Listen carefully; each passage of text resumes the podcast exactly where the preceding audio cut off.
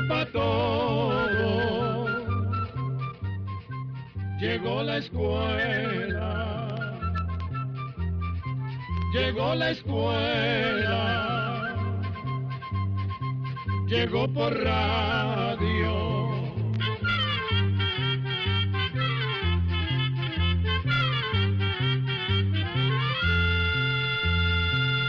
Oigamos la respuesta. Es el programa que les trae a ustedes el Instituto Centroamericano de Extensión de la Cultura, ICQ. Saludos cordiales amigos, es un placer reencontrarnos en un espacio más de Oigamos la Respuesta que usted escucha a través de estos medios de comunicación.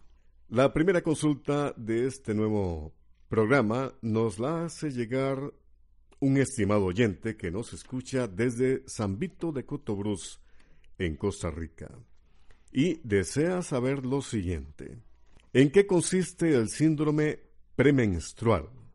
¿De qué manera el calcio y la vitamina D ayudan a mejorar este problema? Escuchemos la respuesta. Se le dice síndrome premenstrual a una serie de síntomas físicos y emocionales que tienen las mujeres una o dos semanas antes de que les venga la menstruación. Los síntomas físicos pueden ser senos inflamados y adoloridos, acné, hinchazón de estómago, cólicos, aumento de peso por la retención de líquidos, diarrea o estreñimiento, dolor de cabeza o en las coyunturas o articulaciones y ganas de comer más de lo acostumbrado. Los síntomas emocionales pueden ser cambios en el humor, irritabilidad, cansancio, ganas de llorar, sentimiento de tristeza, dificultad para poder concentrarse, nerviosismo, tensión, ansiedad y falta de deseo sexual.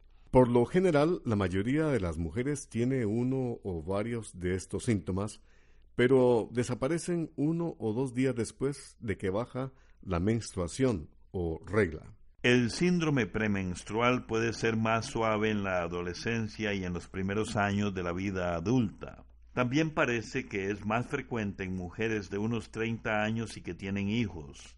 Por otra parte, no siempre las mujeres tienen los mismos síntomas mes a mes. En realidad, no se sabe con certeza la causa del síndrome premenstrual. Se supone que se produce por un desequilibrio entre las hormonas femeninas, que son los estrógenos, y la progesterona. Pero también se cree que esos síntomas se empeoran si la mujer está bajo mucha presión en el trabajo o si tiene problemas en su vida personal que le producen nerviosismo, estrés o ansiedad. Así que se podría decir que estos síntomas se producen por una combinación de los procesos químicos de las hormonas y los problemas que la mujer pueda tener en su vida en ese momento. Hay estudios que indican que la vitamina D y el calcio pueden disminuir las molestias de este síndrome premenstrual. Sin embargo, no es conveniente comprar ese suplemento y empezar a tomarlo sin haber consultado con el médico. Lo que se recomienda entonces es llevar una dieta que además de contener calcio y vitamina D, tenga otros nutrientes que también ayuden al cuerpo a estar en mejores condiciones para disminuir las molestias. Entre los alimentos que contienen calcio están las sardinas, el salmón o pescados de agua salada, frijoles de soya y la yema de huevo. En cuanto a la vitamina D, es una sustancia que el cuerpo la fabrica naturalmente después de recibir el sol. Pero también la vitamina D se encuentra sobre todo en la yema del huevo y en los pescados de agua salada. También se recomienda comer con poca sal para evitar la retención de agua que provoca el malestar de hinchazón en esos días. Por otra parte, hay estudios que indican que en las mujeres que no hacen ejercicios, este síndrome es más fuerte. Para terminar, le diremos que algunas mujeres logran convivir normalmente con los síntomas del síndrome premenstrual. Sin embargo, para algunas mujeres estos síntomas llegan a ser verdaderamente molestos y perjudican la vida familiar, su trabajo, sus estudios y las relaciones que tienen con otras personas. Si esto ocurre, conviene que vaya donde un ginecólogo, que es el médico especialista en enfermedades de la mujer, para que le mande el tratamiento adecuado.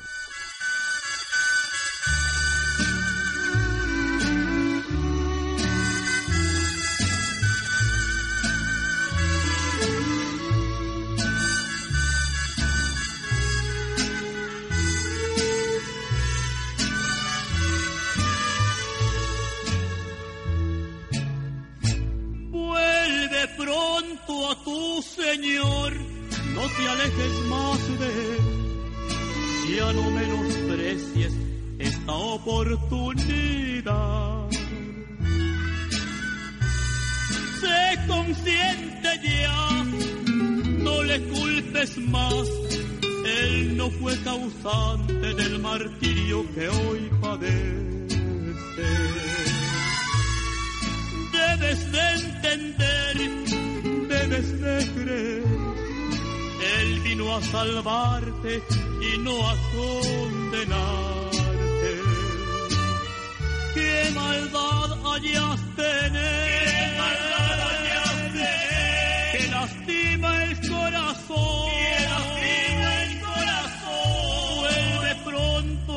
Señor, no te alejes más y más, porque aún te espera. hayas que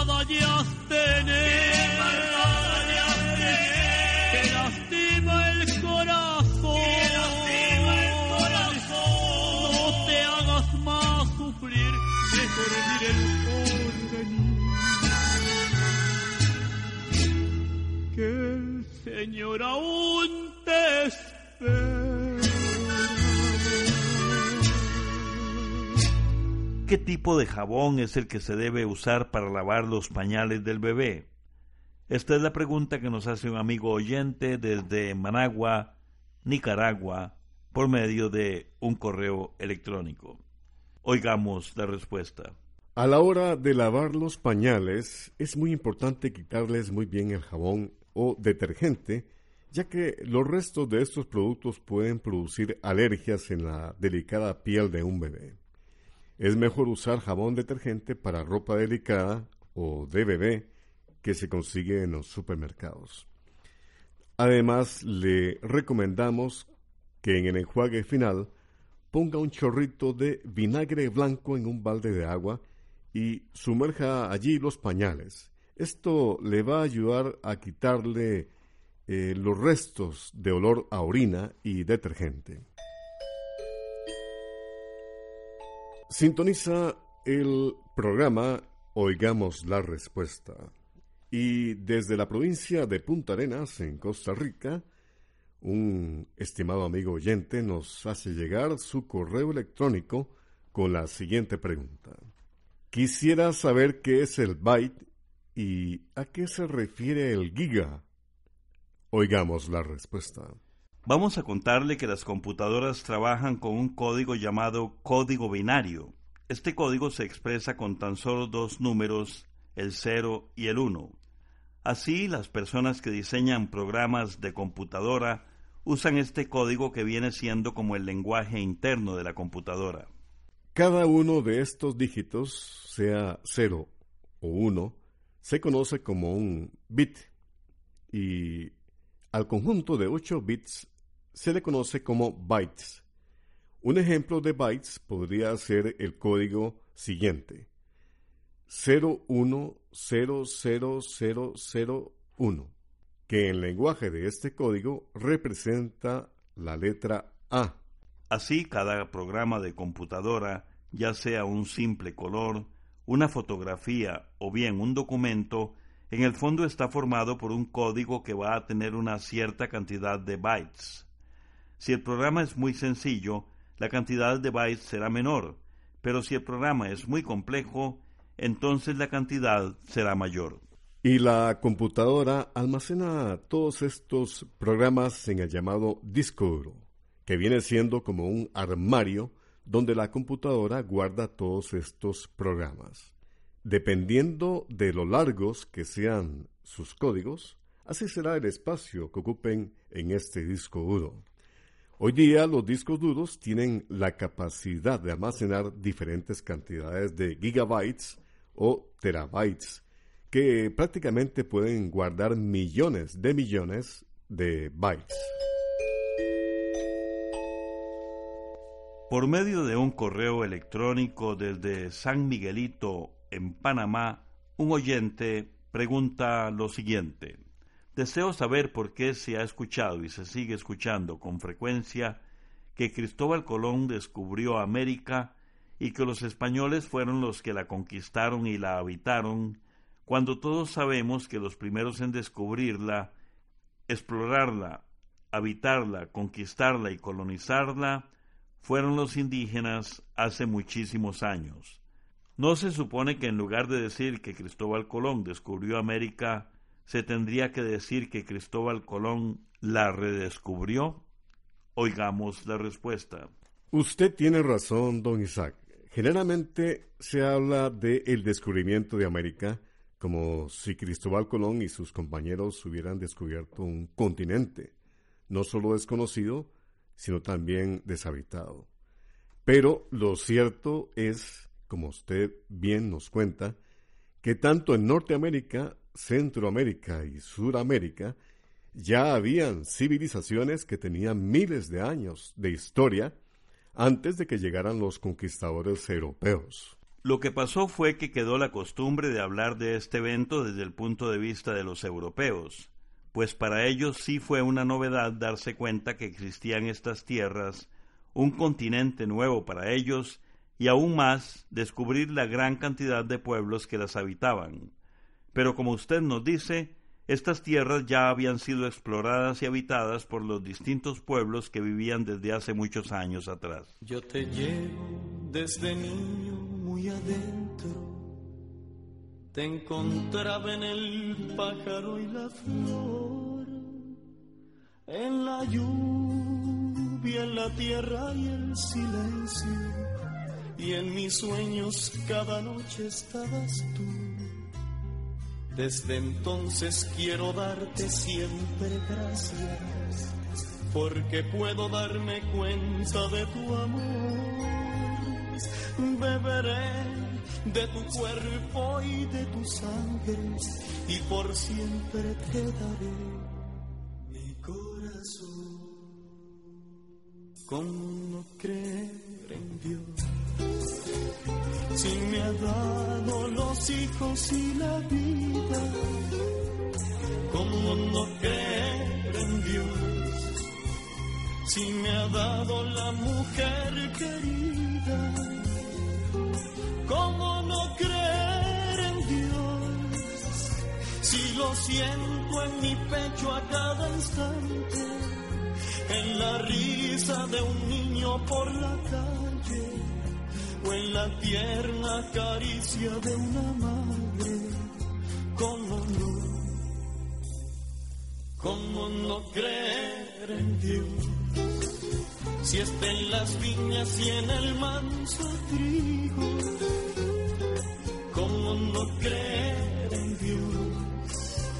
Si me dio la mano abierta de un amigo,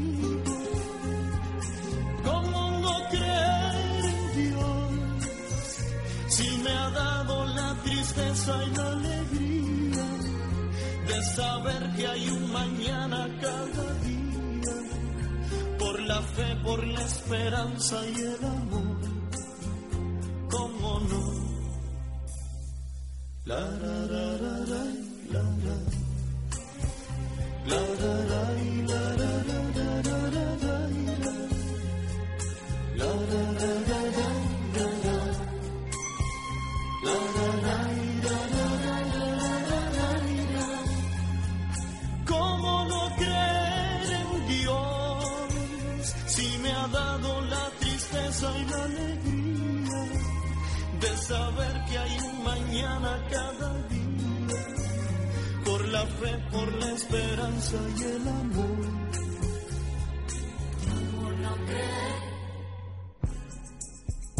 Si me ha dado los hijos y la vida.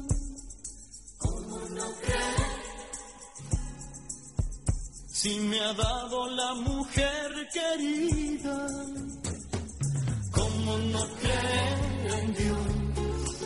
Si está en las viñas y en el manso trigo, ¿cómo no creer en Dios? Si me dio la mano abierta de un ¿cómo no creer en? Si me ha dado los hijos y la vida, ¿cómo no creer en Dios? Si me ha dado la mujer querida, ¿cómo no creer? Su sintonía es la razón de ser de este espacio. Oigamos la respuesta que transmitimos a través de este medio de comunicación. La siguiente pregunta nos la hace un amigo oyente que nos escucha desde San José, en Costa Rica, y nos ha llamado por teléfono para hacernos la siguiente pregunta. ¿Qué son realmente las bolas de fuego de Naga? Escuchemos la respuesta. En una parte del río Mekong que pasa por Tailandia, un país de Asia, durante las noches de finales de octubre se ven unas esferas luminosas de un color naranja brillante que salen del agua y se elevan varios metros. Los pobladores creen que esas bolas luminosas están relacionadas con Naga, que es el nombre que antiguamente se le daba al espíritu del río. Sin embargo, algunos científicos creen que este fenómeno podría ser causado por los conocidos fuegos de San Telmo, que son descargas eléctricas que no tienen forma de rayo, sino como un resplandor luminoso. Por otra parte, otros científicos piensan que esas bolas luminosas podrían ser los llamados fuegos fatuos, que son como llamaradas que se producen cuando se queman gases como el metano y otras sustancias del río. Pero lo cierto es que los científicos no se han puesto de acuerdo para explicar estas bolas luminosas. ¿Por qué las iglesias están de espalda al este? Esta pregunta nos la hizo una estimable oyente que nos envió un correo electrónico desde Alajuela, en Costa Rica. Escuchemos la respuesta.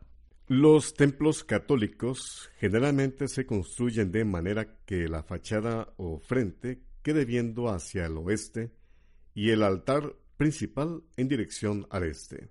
Esto se debe a una costumbre religiosa muy antigua, según la cual las personas se volvían hacia el lugar por donde salía el sol para rezar. En esos tiempos el sol era un símbolo muy importante. Representaba al que vence en la oscuridad y da vida. Esta costumbre antigua fue adoptada por los cristianos porque era muy apropiada para recordarnos que Cristo es como el sol, que vino a vencer la oscuridad del pecado y a iluminar el mundo con sus enseñanzas. En el Evangelio de San Lucas, Zacarías dice, Por la entrañable misericordia de nuestro Dios, nos visitará el sol que nace de lo alto, para iluminar a los que viven en tinieblas y en sombra de muerte, para guiar nuestros pasos por el camino de la paz. Esta oración tan hermosa es una profecía que se refiere a la venida de nuestro Señor Jesucristo. Por eso los cristianos tenemos la costumbre de comparar a Cristo con la luz del sol, porque nos ilumina y nos guía por el buen camino. Sin embargo, cabe mencionar que no todas las iglesias católicas han sido construidas con la fachada hacia el oeste. Esto se debe principalmente a que a veces el terreno donde se va a construir la iglesia no se presta para construirla como es la costumbre.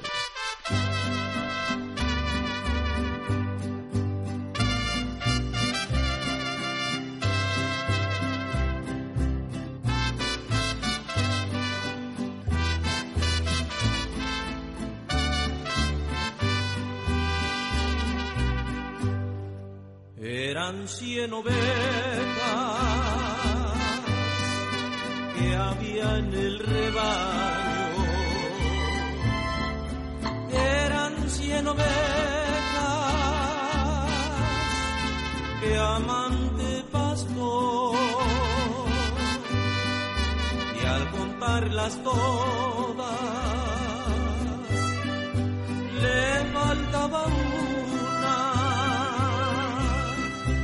le faltaba una, le faltaba una y triste lloró. La noventa y nueve dejó en el aprisco y por las montañas a buscar la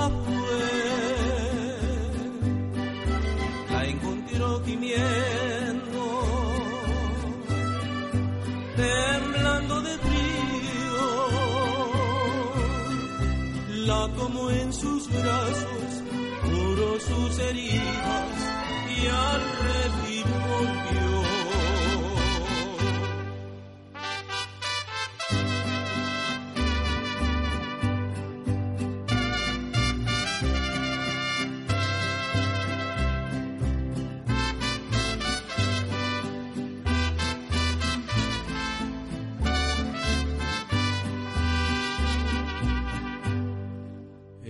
Misma historia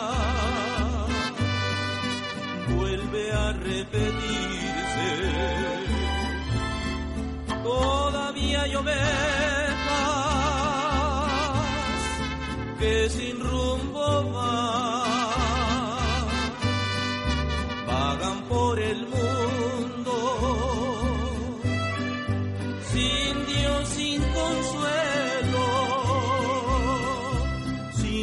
sin consuelo, sin Dios sin consuelo y sin su perdón.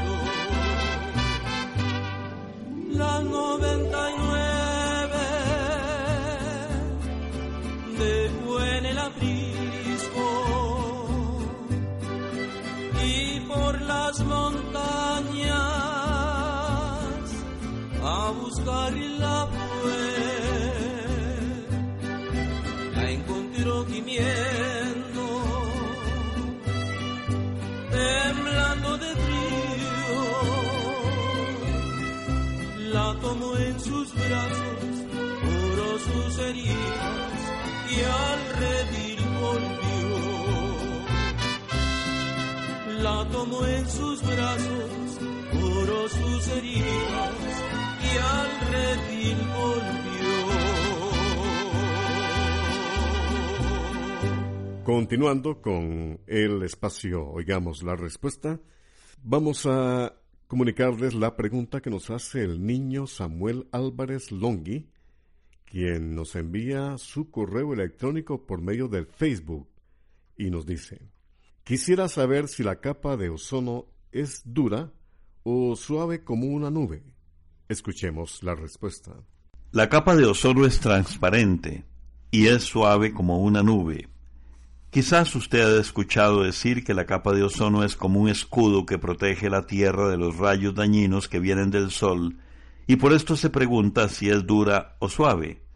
Así que vamos a tratar de explicarle este asunto. Resulta que la Tierra es como una inmensa bola y está rodeada por una capa de aire que se llama atmósfera. Esa capa de aire está formada por muchos gases como el oxígeno, el hidrógeno, el nitrógeno y muchos más. Y a una altura entre 20.000 y 25.000 metros se encuentra una delgada capa en la que hay una gran cantidad de un gas llamado ozono. El ozono es de mucha importancia porque sirve como filtro para los llamados rayos ultravioleta que vienen del Sol. Por eso se dice que la capa de ozono sirve como escudo protector de la Tierra. Pero en realidad no se trata de un escudo duro como podríamos imaginarlo. Esto no es más que una manera de hablar. Lo que sí es cierto es que el ozono nos protege, porque impide que los rayos ultravioleta del Sol lleguen a la Tierra con su fuerza original. Si esos rayos pasaran directamente a la Tierra, harían mucho daño. Entre otras cosas, aumentaría la temperatura en nuestro planeta, el crecimiento de las plantas se vería afectado y aumentarían los casos de cáncer de piel y ceguera, solo para mencionar algunas de las consecuencias negativas que podríamos experimentar. En los últimos años se ha hablado muchísimo de los daños que está sufriendo la capa de ozono. Esto se debe a que hay varios productos químicos que comúnmente usamos las personas y que dañan la, capa de ozono. Es por esto que los países de todo el mundo están haciendo grandes esfuerzos y ya han logrado algunos acuerdos para controlar y eliminar la producción y el uso de estas sustancias químicas que la dañan, como ha sucedido por ejemplo con los gases de los aerosoles o los gases de las refrigeradoras. Programa de Control 61.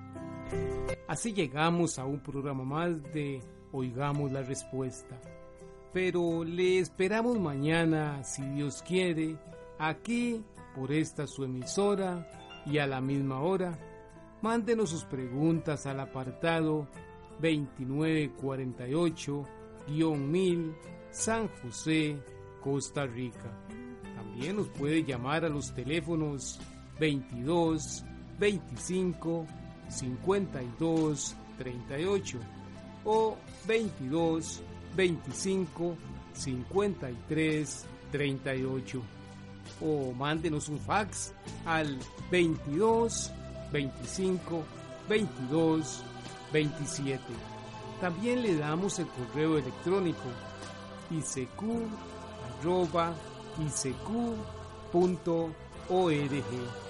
Celo de letreo icecu arroba icecu.org. Para nosotros sus preguntas son muy importantes y estamos para servirle.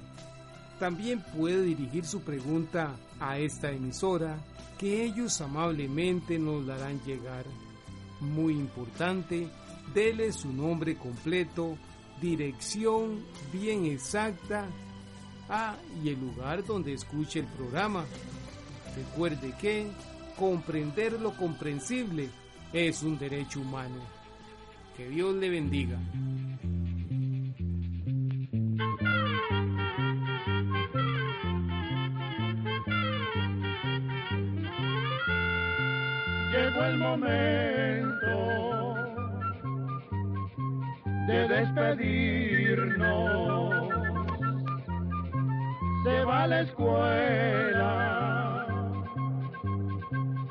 Va cantando